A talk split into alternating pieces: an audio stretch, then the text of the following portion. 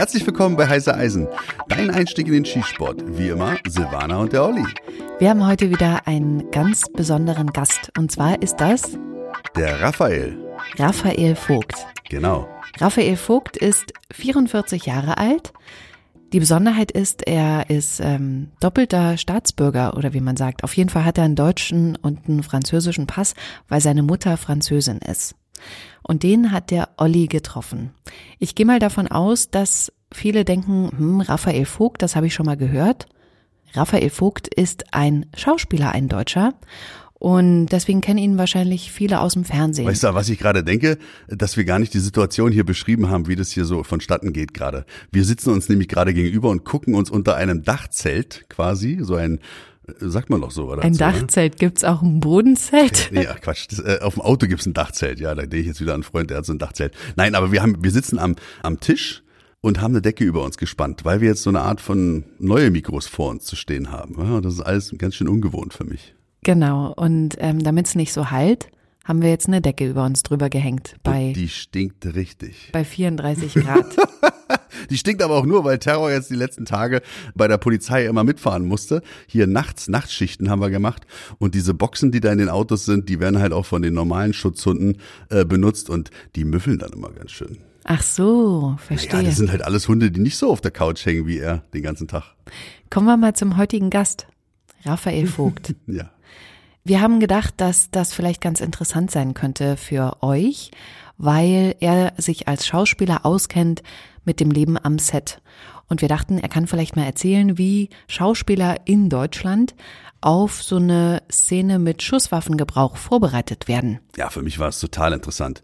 Erstmal, dass der Raphael ein ganz besonderer Mensch ist, den ich in kürzester Zeit so in mein Herz geschlossen Mhm. habe, muss man wirklich so sagen. Also ich bin sehr beeindruckt von diesem Menschen und auch von seinen Fähigkeiten. Man merkt halt schon, dass er Profi ist, war. Der kann halt so auf, mit Fingerschnipp kann er so umschalten, wenn man so so paar Stories auch bei Instagram bei ihm verfolgt. Das ist schon sehr interessant. Aber im normalen Umgang als ganz normaler Mensch, also wirklich so angenehm. Es hat mir so viel Spaß gemacht und er ist halt auch Profi, war ganz klar, was das Schütze. Schießen betrifft. Genau. Genau. Und für alle, die jetzt nicht direkt wissen, wer ist Raphael Vogt, dann könnt ihr ja mal im Internet den googeln. Und ich vermute aber mal, dass die meisten ihn schon mal gesehen haben, weil er berühmt geworden ist oder bekannt geworden ist durch GZSZ. Er war jahrelang GZSZ-Schauspieler und das muss ich jetzt dazu sagen, weil er das ganz kurz in eurem Gespräch, das ihr geführt habt, erwähnt. Ich habe noch einen anderen Podcast. Den mache ich nur mit GZSZ-Stars und deswegen geht er kurz drauf ein. Ich will jetzt nicht weiter darauf eingehen, weil das tut nichts zur Sache bei Heiße Eisen. Aber weil Naja er gut, aber du sind ja alles Parallelen, die auch mich und ihn begleiten und dich dann auch mit ihm. Also jeder von uns hat so eine gewisse Parallele, die uns mit ihm verbindet. Also bei mir der Kampfsport, der ja auch nicht da reingehört, und bei dir GZSZ. Genau. Und insofern wünschen wir euch jetzt ganz viel Spaß mit dem Gespräch. Viel Spaß. Hallo Raphael. Ja, hallo Olli. Grüß dich. Hallo, vom Landesleistungszentrum in Berlin wieder auf dem äh, Parkplatz. Heute, was haben wir? 35 Grad? Ach, gefühlt 40 in deinem Cockpit, ja. Absolut. Mein Twix ist geschmolzen. Ich habe es trotzdem noch gegessen. da freue ich mich ungemein, dich mal hier im konspirativen Tonstudio begrüßen zu dürfen. Wir haben ja gewisse Parallelen. Wenn ich mal den Einstieg machen darf, ich komme aus dem Norden von Berlin und bin da auf eine Privatschule gegangen, auf eine katholische Schule.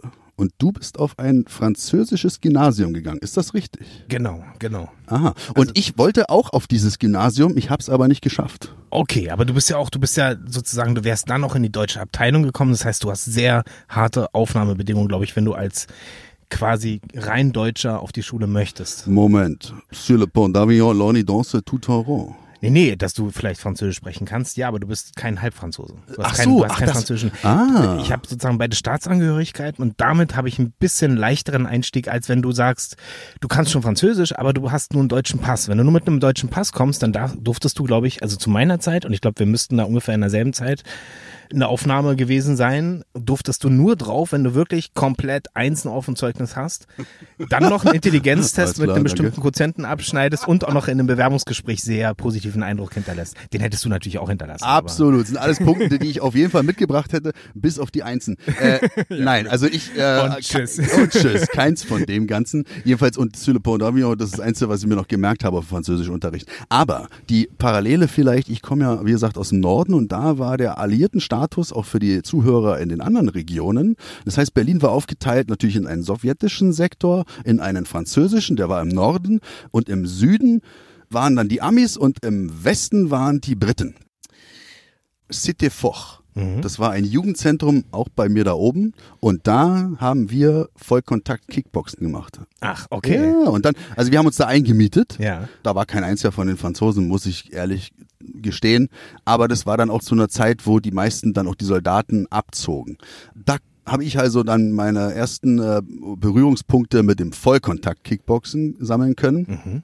Du bist ja auch in die Schiene gegangen, wa? also da ist die gewisse ähnliche Wege sind wir da gegangen. Genau, da haben wir auch wieder Parallelen. Ich bin allerdings in Steglitz äh, in die Schule gegangen und bin dann später zu Choi gekommen. Da habe ich dann viele Jahre Taekwondo gemacht und zum Kickboxen bin ich dann später nochmal ganz woanders gekommen. Also das war dann irgendwann mal, da war dann die Mauer schon offen und später dann, noch viel später bin ich zu MMA Berlin gekommen und das ist dann sozusagen mein Wohnzimmer geworden. Und das war sozusagen wirklich, da hat sich zwölf Jahre lang mein Leben jeden Abend abgespielt in diesen Räumen. Ja, also total interessant. Also das Einzige, was ich noch da weiß, ich bin so ein, so ein Nomade. Mich treibt es immer von Studio zu Studio. Und wenn dann die Studiogebühren aufkommen, dann ziehe ich weiter. Aber und dadurch kenne ich halt auch viele und die verzeihen es mir auch. Ist alles gut. Ich bin ja ein netter Typ. Aber Es gab ja da auch Studios, da konntest du einen Monat lang zur Probe. Absolut. hin, ne? Also ich glaube, Randori hat da mal einen ganzen Monat aufgemacht. Da hast du, kannst du dich schon so ein bisschen umtreiben in der Zeit. Aber bei MMA ist natürlich herausragend, äh, die sind ja die absoluten Koryphäen. Ich habe ja auch schon, Ivo war ja da auch, äh, Ausgabe Ja. 13 und 14, haben wir ja drüber gesprochen. Aber die haben keine Duschen da gehabt, war? Das hat mich immer, war immer befremdlich. Ja, ich war auch am Anfang war ich be- befremdet und irgendwann habe ich begriffen, warum. Weil es ist einfach so, ich meine, du kannst profitabel arbeiten als Kampfsportstudio, glaube ich, vor allen Dingen, wenn du das Wasser abstellst. Weil sonst läuft einfach von morgens 8 Uhr bis abends um 10 durchgängig das Wasser da wahrscheinlich noch durch mehrere Kanäle durch. Ich glaube, das ist einfach wirklich ein Kostenfaktor. Man gewöhnt sich daran. Ich war sowieso immer jemand, der viel nachgeschwitzt hat. Also für mich war das okay, dann sozusagen ein bisschen verschwitzt dann ins Auto oder aufs Fahrrad zu steigen und dann abzudüsen und zu Hause zu duschen. Nackig ist ein gutes Stichwort. Da können wir nämlich gleich äh, zum sportlichen Schießen übergehen. Okay. Das ist ja klar. Okay, dann Also, machen wir die Hosen runter jetzt. Also, wir können ja, wir sind ja ein Schützen-Podcast Mhm. und du bist Sportschütze, Raphael. Erzähl doch mal, was bedienst du da für Disziplin oder was begeistert dich beim Sportschießen? Ja, also ich bin äh, jetzt noch nicht so wahnsinnig lange Sportschütze. Ihr habt ja Leute bei euch im Podcast, die sind dann schon seit 30, 40 Jahren im Business und ähm, da kann ich ehrlich gesagt gar nicht großartig mithalten. Also das ist halt so ein Erfahrungswert, den bringe ich selber jetzt nicht mit. Ich habe äh, mit dem sportlichen Schießen, ich habe auch irgendwann mal ein bisschen Luftgewehr geschossen in einer Jugend. Ähm, mein Großvater also ich habe ja diesen französischen Stamm der Familie und mein Großvater ist in der Normandie groß geworden und in der Normandie war es fast normal auch, dass irgendjemand immer irgendwo eine Büchse auch noch im Schrank hatte. Früher waren diese ganzen 98er, diese Mause 98er Dinger, diese K98 aus dem Zweiten Weltkrieg, die lagen da wirklich in, in Scharen verscharrt unter der Erde. Der hat mir, ich habe bei meinem Großvater fahren gelernt und der hat mir immer beim Fahren lernen, da sind wir immer durch diese Dörfer gefahren, ich irgendwie als kleiner Stöpsel noch mit zwölf oder was und hat mir gesagt, ja, hier in dem Garten, da liegen mindestens 300 von diesen Gewehren und da liegt das und das und also das hätte ich jetzt heute, würde ich das gerne wissen. Kannst du mir das mal auf der Karte zeigen? da, glaube ich, würden sich viele für interessieren. Und damals konnte man aber da auch noch im Antiquitätenladen einfach so irgendwo in eine, in eine Decke eingewickelt irgendwie so ein Ding kaufen. Das war halt ganz normal. Ne? Also sowas habe ich früher mal geschossen.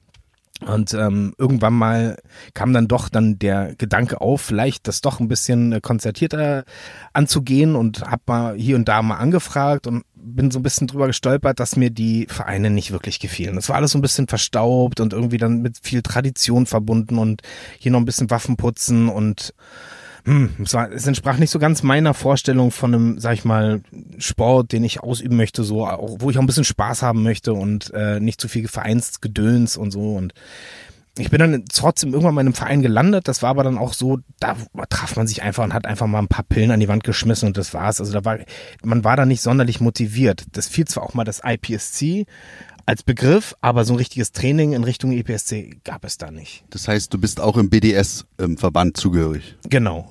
Da bin ich erstmal gelandet und ich habe darüber hinaus aber dann Jagdschein gemacht.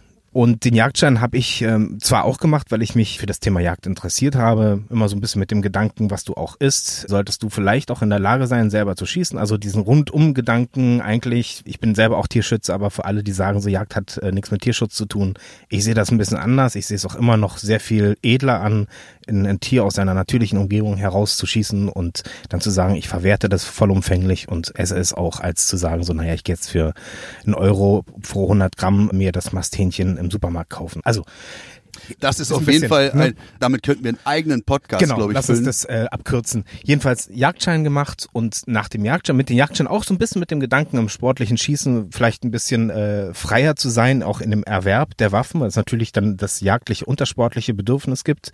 Und trotzdem kann ich dann natürlich sagen, wenn ich jetzt noch eine Langwaffe, mich für eine Langwaffe interessiere, kaufe ich die dann auf den Jagdschein und nicht auf ein sportliches Bedürfnis, wenn die dann äh, trotzdem, wenn es einer sportlichen Disziplin entspricht. Die Waffe darf ich sie halt natürlich auch beim BDS schießen und ich bin dann aus diesem BDS-Verein, in dem ich ursprünglich war, wieder ausgestiegen und habe gesagt, ich mache jetzt was eigenes, ich mache eine eigene Schießgruppe.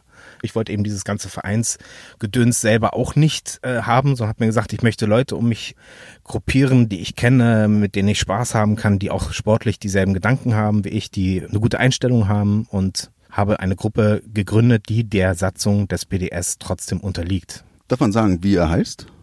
Mixed Shooting Arts, das ist das, was du hier auf dem T-Shirt Ja, ja, hast. Das Raphael hat hier also äh, sein Körper, sein, ähm, Sein jetzt Corona, Corona-Körper. Der hat auch wird gelitten. bedeckt durch ein weißes T-Shirt. Ich hoffe, wir machen gleich T-Shirt-Tausch. ja, gerne. Also, Sehr gerne. ich habe drei Stunden war ich gerade auf der Bahn schön durchgeschwitzt, so wie es sein muss. Aber, aber ähm, mich interessiert durch deine Kampfsportzeit. Gibt es da auch Parallelen? Also wenn du jetzt die Leute, die Neuschützen anleitest, konntest du Sachen, Erfahrungen aus der Kampfsportszene mit rüberziehen? Also dass die Leute partizipieren können aus, von deinen Erfahrungen Mhm. als Lehrer? Ja, also ich würde jetzt nicht sagen, dass ich der wahrscheinlich der allerbeste ähm, Schießausbilder bin. Also ich glaube, da gibt es einfach Leute, die das noch viel, viel besser können als ich. Aber natürlich habe ich meine eigenen Erfahrungen gesammelt und jetzt einem, einem Erstschützen oder einem, einem Schützen, der sozusagen im ersten Schützenjahr sich befindet, kann man immer noch viel mitgeben. Ich versuche das aber dann immer recht klein zu halten. Also jetzt beim Kampfsport wäre es so, wenn ich jetzt sehe, es ist jetzt meine Disziplin Stand, also Thai-Boxen, Kickboxen, wie deine, glaube ich, auch. Ja, das stimmt. Nächste, äh, wieder parallel. Und äh, aber da habe ich sozusagen auch immer gesagt, okay, ich, ich schau mal, dass ich nicht zu viel.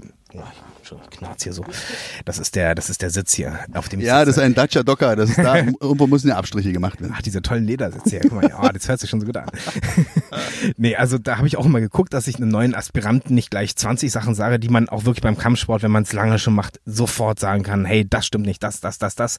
Sondern beim Skisport auch gucken, vielleicht erstmal, das Wichtigste ist immer Sicherheit. Also Waffe in eine sichere Richtung, dann wie nehme ich eine Waffe auf, wie lege ich sie wieder ab, Verschluss nach oben, konzentriert sein und nicht, also versuchen wirklich, also Sachen wie die sichere Richtung. Ich habe irgendwann mal gemerkt, es gibt ein paar Sachen, drei, vier Sachen, wenn die eingehalten werden, hat man das Thema Sicherheit erstmal vom Tisch. Dann steht man zwar daneben, ich stehe immer so im 90-Grad-Winkel neben dem Schützen, dass ich sozusagen immer mit einer ganz kleinen Handbewegung so an dem Arm desjenigen oder derjenigen dran bin. Und dann eben wirklich gucken, erstmal den Abzugsfinger so ein bisschen schauen, wie liegt der, die Körperhaltung und natürlich klar so das dominante Auge rausfinden und so weiter. Ich muss aber auch dazu sagen, dass ich mir sowas für mich anders gewünscht hätte. Also ich hätte mir für mich gewünscht, dass da einer ist, der wirklich Vollprofi ist und der das auch getan hätte. Ich musste vieles selber lernen und auch äh, Learning by Doing, manchmal dann halt über lange Umwege, viele Fehler gemacht und das passiert beim Kampfsport auch. Fängst erstmal an, dir was falsch einzuschleifen, das wieder rauszukriegen, ist echt so anstrengend und nervig, weil dann natürlich Automatismen schon da sind. Das ist beim Skisport auch so. Ich hätte mir gewünscht, dass da einer da ist und sagt, okay, pass mal auf, ich nehme dich mal ein paar Stunden im Personal Training ran, damit du gar nicht erst anfängst, in die falsche Richtung zu lernen. Das hat nicht stattgefunden, deswegen hat es bei mir ein bisschen länger gedauert mit dem sportlichen Schießen. Ey, das ist wirklich ganz, ganz richtig, was du sagst. Und ich will jetzt nicht sagen, dass wir bei der Polizei oder bei der Bundeswehr, dass wir da Sachen mitkriegen, die halt immer richtig sein müssen oder dann auch für sportliche Schießen dann auch förderlich oder entscheidend sind. Aber gewisse Automatismen, die werden einfach gesetzt oder der Grundstein wird da gelegt, auf dem man aufbauen kann. Und da bin ich sehr dankbar. Und ich glaube, da sind auch die Neuschützen dankbar, die zu heiße Eisen kommen, dass die halt von diesen Erfahrungswerten, die ich nun mal in 30 Jahren Polizeiberuf sammeln konnte, dass die da halt auch was mitnehmen können. Und meine Erfahrung natürlich als Sportschütze, um mich jetzt immer wieder in Vordergrund zu bringen. ja, gerne. Aber gerne. bitte, bitte. bitte. Hast, hast du ein konkretes Beispiel, was da halt viel so falsch läuft, wo du merkst, wenn Leute schon ein paar Jahre was gemacht haben und kommen? Nein, so. das, was du sagtest, das ist natürlich grundentscheidend die Sicherheit. Mhm. Und die Sicherheit geht halt immer flöten. Ich kann es sofort sehen, wenn ich sehe, dieser Mensch, der Neuschütze, wurde in diesem entscheidenden Jahr nicht richtig begleitet. Mhm. Und wenn in diesem entscheidenden Jahr auf viel zu viel Wert gelegt wird oder, oder auch andere Sachen, die für mich nicht grundentscheidend sind, die vier Grundregeln des Schießens. Mhm. Und das ist für mich entscheidend, schon mal zu schnuppern in diesem Jahr. Und danach, darauf kann man dann aufbauen. Und da hatten wir auch mal drüber gesprochen, ob es nicht doch vielleicht besser wäre. Und viele Profis werden mir jetzt zustimmen und du auch, denke ich mir, dass halt wie beim Amateurboxen nicht gleich in den Profibereich einsteigen, nicht sofort IPSC machen, erstmal die Standarddisziplinen sich damit vertraut machen, wie ein Amateurboxer erstmal reinschnuppern und dann Profi werden. Dann sich wirklich mit der Formel 1, wie Olaf Thieme es schon sagte, mit dem IPSC-Sport beschäftigen. Ich glaube, das ist der richtige Weg. Ja, also ich würde auch diesen Weg gehen. Wir wissen, es gibt Leute, die eine andere Auffassung vielleicht von haben oder die einfach gleich gesagt haben, so, boah, ich möchte eigentlich gleich mit der Spitzendisziplin anfangen, aber einfach sich, sich vertraut machen mit dem Gerät auch. Das macht einfach Sinn, dass man da ein bisschen bisschen, ein bisschen einfacher anfängt. Also. also deine Vita ist einfach so interessant, dass wir halt darauf eingehen. Dementsprechend, wie kannst du die Sache in deinem beruflichen äh, Abläufen unterbringen? Das heißt also, wie gesagt, ich habe keinen Plan von der ganzen Geschichte. Mhm. Aber ich gucke ja viel Fernsehen, weil ich nicht gerne lese. Und da sehe ich dann immer so äh, Sachen, klar, mir fällt dann natürlich besonders viel auf, vielleicht dem Unbedarften würde es gar nicht auffallen, dass halt trotzdem noch geschossen wird, obwohl der Verschluss hinten ist und solche Sachen. Mich ärgert das. Ja. Aber dann denke ich mir halt auch immer so, ey, die investieren so viel Kohle in so einen Film oder in so eine Serie oder wird da gespart an der Geschichte? Erzähl mal aus deinem, aus deinem beruflichen Alltag. Also mich ärgert das genauso wie dich. Ich sehe das natürlich auch immer, immer sofort und ich, na gut, bei bestimmten Sachen muss man sagen, um den Vergleich zu verstehen, ist das für mich immer so, wenn jemand vorgibt, ein Raucher zu sein und eine Zigarette in die Hand nimmt und nie geraucht hat, sehe ich das auch immer sofort. Das super Beispiel, richtig krass. Und das ist halt so, die können das auch trainiert haben über Stunden, ja, aber okay, ich meine, es gibt nochmal einen Unterschied, wenn er die Zigarette wenigstens richtig rum in der Hand hat und äh, weißt du so und vielleicht nicht, keine Ahnung, den Filter ganz unten in der in der Fingerbeuge oder wie auch immer. Also es gibt Sachen, wo man sagen kann, ein bisschen besser könnte man es doch darstellen, dass man dir halbwegs glaubt, dass du Raucher bist. Oder aber lass doch einfach die Kippe vorne im Aschenbecher, nimm die kurz hoch und nimm sie so und so hoch. Du musst da nicht dran ziehen, sondern leg sie wieder ab und red dann weiter, als wolltest du gerade ziehen. Dann hast du erzählt, du bist Raucher, aber ne, du bist gerade so im Rede. Also was mein, es gibt ja immer Möglichkeiten. Und so ist es beim Schießen auch. Ich denke irgendwie so ein, eine gewisse Grundtechnik könnte doch da sein, damit man demjenigen abnimmt. Das ist entweder ein Berufsträger oder oder jemand, der keine Ahnung jagdlich halt mit der Waffe umgehen kann oder sportlich, wie auch immer. Aber er hat schon mal mit einer Waffe, weiß, wie man mit einer Waffe umgeht. Ja gut, aber du siehst es da am Set. Gehst du dann dahin, ey Kollege, hör mal zu, das sieht voll kacke aus, was du hier machst. Kannst du das nicht so und so machen oder ist das nicht dein Job dann in dem Moment? Nee, in dem Moment ist es natürlich eigentlich nicht mein Job. Ich würde natürlich jetzt, wo ich, wenn ich jetzt mit, mit, äh, mit dem Thema konfrontiert würde, dann gehe ich auch hin, dann ist es natürlich schnell, also in dem Moment, wo die Leute nicht wissen, dass ich wirklich auch was davon verstehe, denken halt viele so, na jetzt kommt der hierher und quatscht mich voll blöd mm, an und denkt, mir ist klar, cool, okay. weil er mal mit Schutzwaffen ja, ja, und so.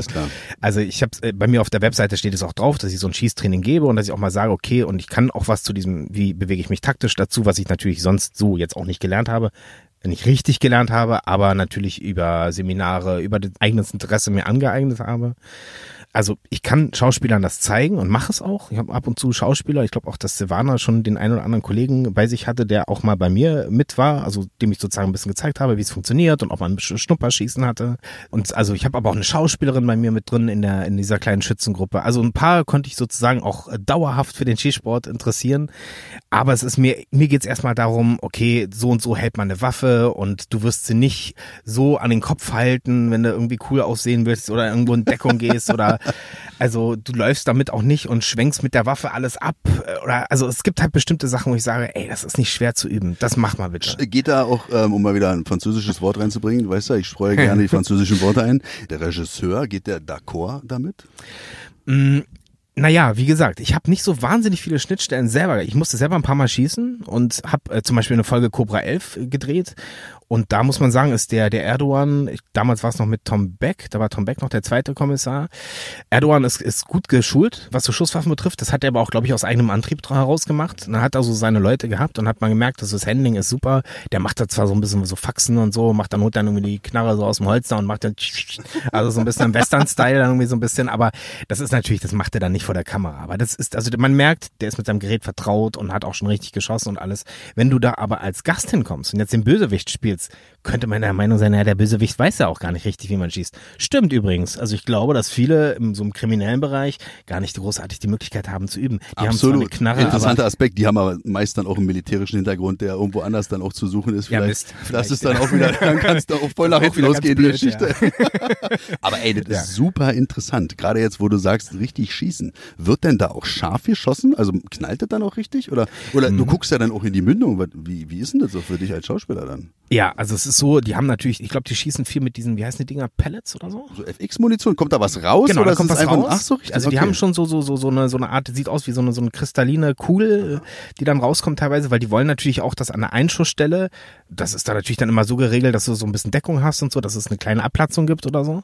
Also es wird teilweise mit Pellets geschossen und sonst halt mit einer PTB-Waffe, die wahrscheinlich vorne so bearbeitet wurde, dass du nicht siehst, dass es eine eine Schreckschusspistole ist. In meinem Fall gab es viele verschiedene Sachen. Neben mir stand mal auch einer mit so einer MP5, glaube ich, war es. Und ich, äh, damals noch nicht so richtig wissend, stand leider rechts daneben, genau da an der Stelle, wo natürlich die ganzen Hülsen äh, rausflogen und bekam dann in dem Take auch wirklich alles an Hülsen, also das ganze Magazin an Hülsen ins Gesicht und habe auch gemerkt, das wäre natürlich praktisch gewesen, hätte mir mal einer gesagt, ich stehe mich da ein bisschen anders hin, weil sah natürlich total scheiße aus, muss auch nochmal gemacht werden. da ist dann schon mal jemand am Set, der vielleicht nicht ganz äh, Fachberatung macht, aber ein bisschen Ahnung hat. Also die, die bringen dann auch die Knarren mit und so. Also sowas ist da schon, aber ich habe Tatorte gesehen. Ey, da, ist mir, da dachte ich echt so, Mann, Tatort. Das ist so das, wo immer alle sagen, das ist Nonplusultra hier in Deutschland und dann wird, wird da mit einer Waffe umgegangen oder Ach, jetzt komme ich schon wieder mit dem jagdlichen Ding, aber ich habe letztens eingesehen, äh, deutscher Stecher und da haben sie irgendwie den deutschen Stecher völlig falsch interpretiert an der Waffe und dann ist na gut, jeder, der weiß, was ein deutscher Stecher ist, weiß, dass das halt unten am Abzug, also egal, jedenfalls, da würde man sich wünschen, bei sowas, was man immer sagt, so, ah, der deutsche Tatort, toll und es gibt da Gruppen und die Leute treffen sich extra, dass es da gut läuft. Und da frage ich mich manchmal, warum ist denn da keiner, der mal so ein bisschen Hilfestellung geben kann? Es ist doch zu selten so. Ich glaube, es ist eine Geldsache.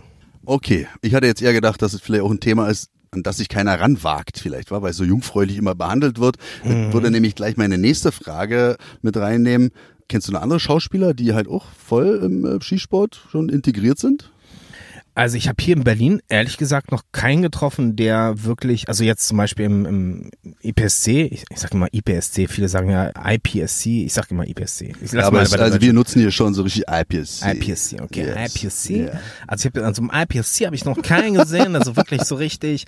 Also ich bewege mich da ja auch so im Mittelfeld, ne, und bin froh, wenn ich mich mal so langsam so Platz für Platz nach oben hangle. Ähm, ich komme einfach auch zu selten zum Training, aber da habe ich jetzt bisher noch keinen gesehen, keinen anderen Kollegen. Ich schraube ja dran, ne? Ich versuche immer äh, so auch Kollegen dafür zu begeistern und so ein bisschen mit in den Skisport zu holen, weil ich mir denke, es muss denen doch auch Spaß machen. Es macht mir Spaß.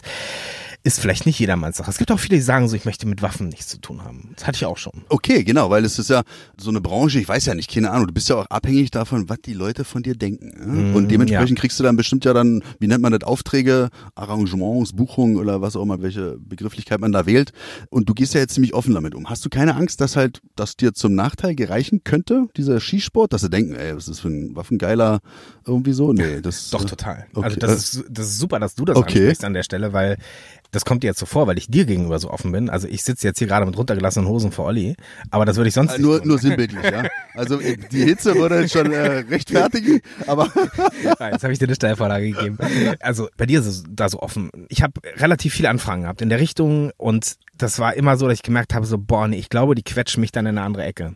Die quetschen mich in die Ecke, warte mal, mit Schusswaffen, was macht der da? Und dann wird immer gerne noch ein bisschen mit was mit politisch mit reingewürfelt und ich habe auch schon ein paar Anfragen gehabt, sowohl beim BDS als auch bei unserem Skistand hier in Wannsee, wo ich gesagt habe, kann ich mal jemanden mitbringen, ein Filmteam, das und das.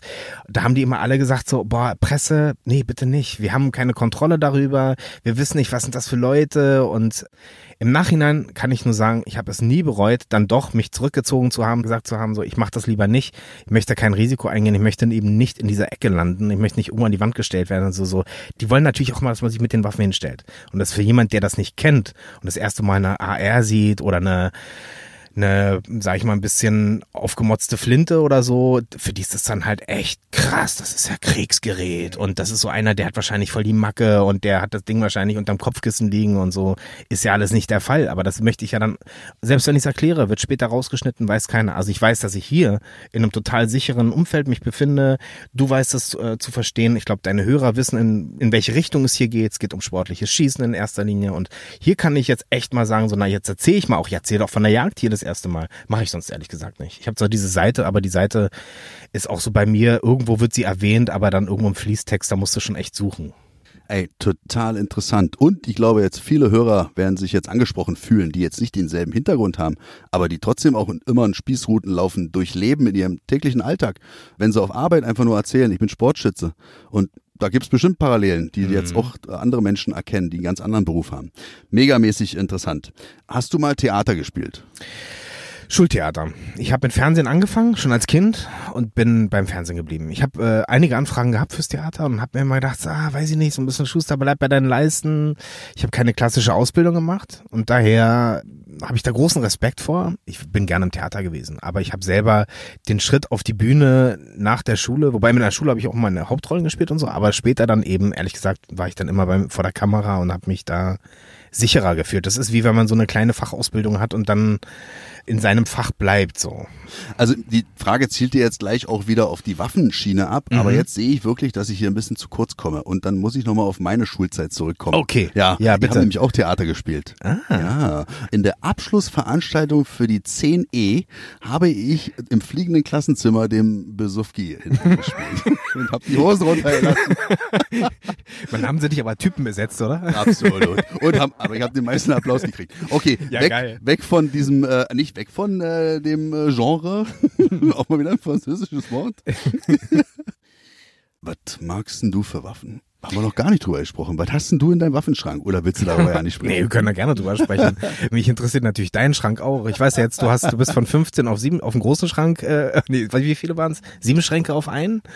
Ja, so sechs. Ja, also ich, ich finde ja auch immer interessant, wie kann man sich dann die eigene Kammer bauen, sozusagen die große Tür einbauen. Das wäre natürlich dann der nächste Schritt, ne? Aber nee, gut, ich habe. Ähm, Na, sag mal eine Waffe, die du jetzt gerade neu gekauft hast. Die wirst du ja sicher ja. aus einem besonderen Grund gekauft haben. Und was willst du damit machen und was ist das für eine? Und welches Kaliber vor allen Dingen? So, ich habe mir erstmal eine 45er eintragen lassen. Ich dachte mir so, ich hole ich mir mal was, mit dem ich äh, Major Faktor schießen kann im IPSC. Äh, sagen wir es jetzt richtig.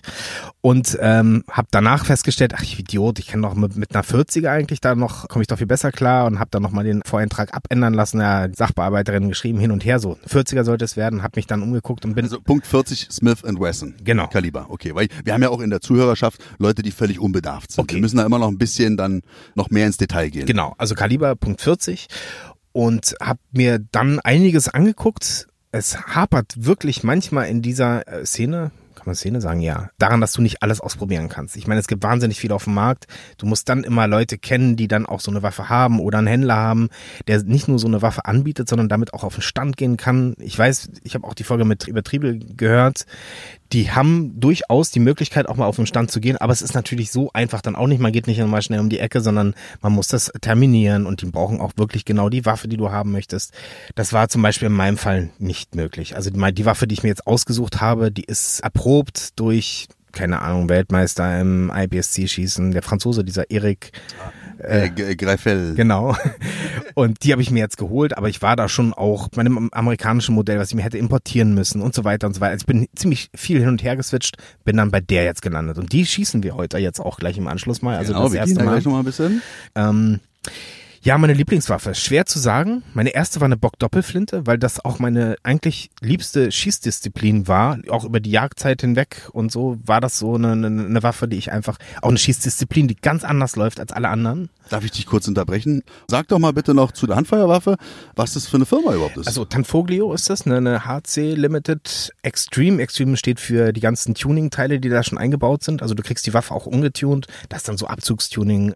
Hammer ist überarbeitet. Die Federn sind alle schon ausgetauscht und du hast unten so ein, ähm, wie heißt das, Jet-Tunnel oder so? Ne? Jet-Tunnel, ja. Genau, dass das sozusagen das Magazin schneller einführen kannst und die Magazin, also das ist sozusagen eine ganze Reihe an Tuning-Teilen schon mit dran. Das ist die eine, die baut so ein bisschen von der Form her auf die CZ auf, die ich selber auch schon in 9 mm schieße, also die CZ Shadow 1. Die 1 ist ein Klassiker. oder? Ja, Klassiker. Ich, die 2 war damals schon draußen und ich fand die 1 aber irgendwie, äh, hat mich mehr angesprochen. Jetzt mittlerweile würde ich mir auch die 2 holen. Aber das ist so die Waffe, mit der ich am meisten schieße und deswegen habe ich auch was genommen, was von der Bauform ähnlich ist, weil ich da einfach schon zu Hause bin.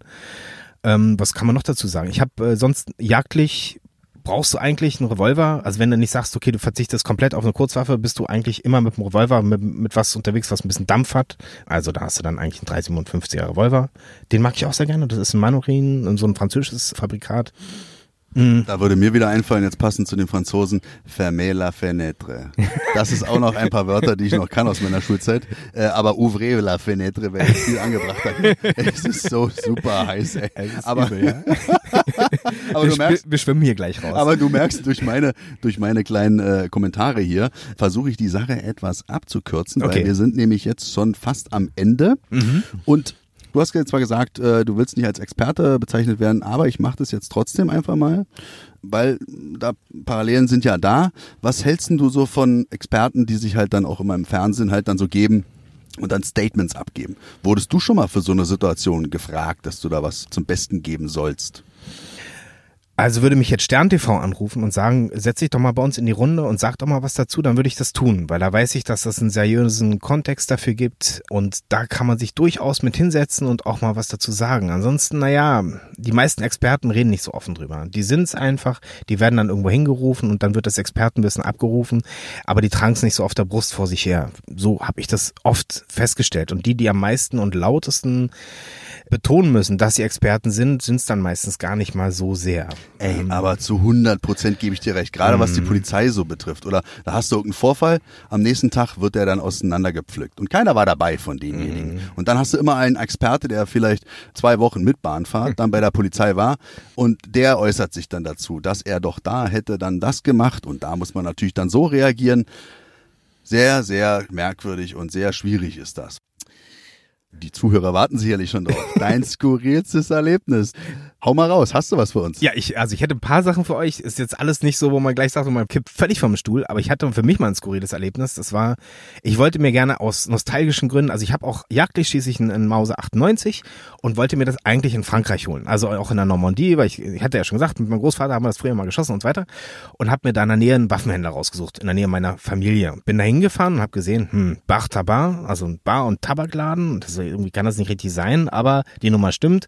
Ich gehe rein, sehe keine Waffen, sehe aber einen hinterm Tresen stehen, der irgendwie sein, äh, sein Pastis eingießt für den Gast und fragt irgendwie so, na, gibt's denn hier irgendwo einen Waffenhändler? Und der so, ja, ja, ist auch Waffenhändler und so. Und dann ist er, okay, ich interessiere mich für einen 98 und meinte so, ja, sowas haben wir natürlich da. Dann komm mal gleich mit nach hinten. Dann hat er mich zehn Minuten warten lassen und mit, ist mit mir dann zwei Hinterhöfe nach hinten gegangen in so einen Raum, der gar nicht richtig abgeschlossen war. Ey, ich sag dir, dieser Raum, ey, das war wirklich ein Raum komplett von unten bis oben voll mit Munition. Also ich glaube wirklich, die, der letzten 50 Jahre, du würdest da, du hättest, du hättest da schwimmen können, das, was du von Triebel erzählt hast, da hättest du wirklich sagen können, so, da schwimmst du rein. Eigentlich, also wirklich, Ich kann nur sagen, vive la France. wie La France, aber hallo.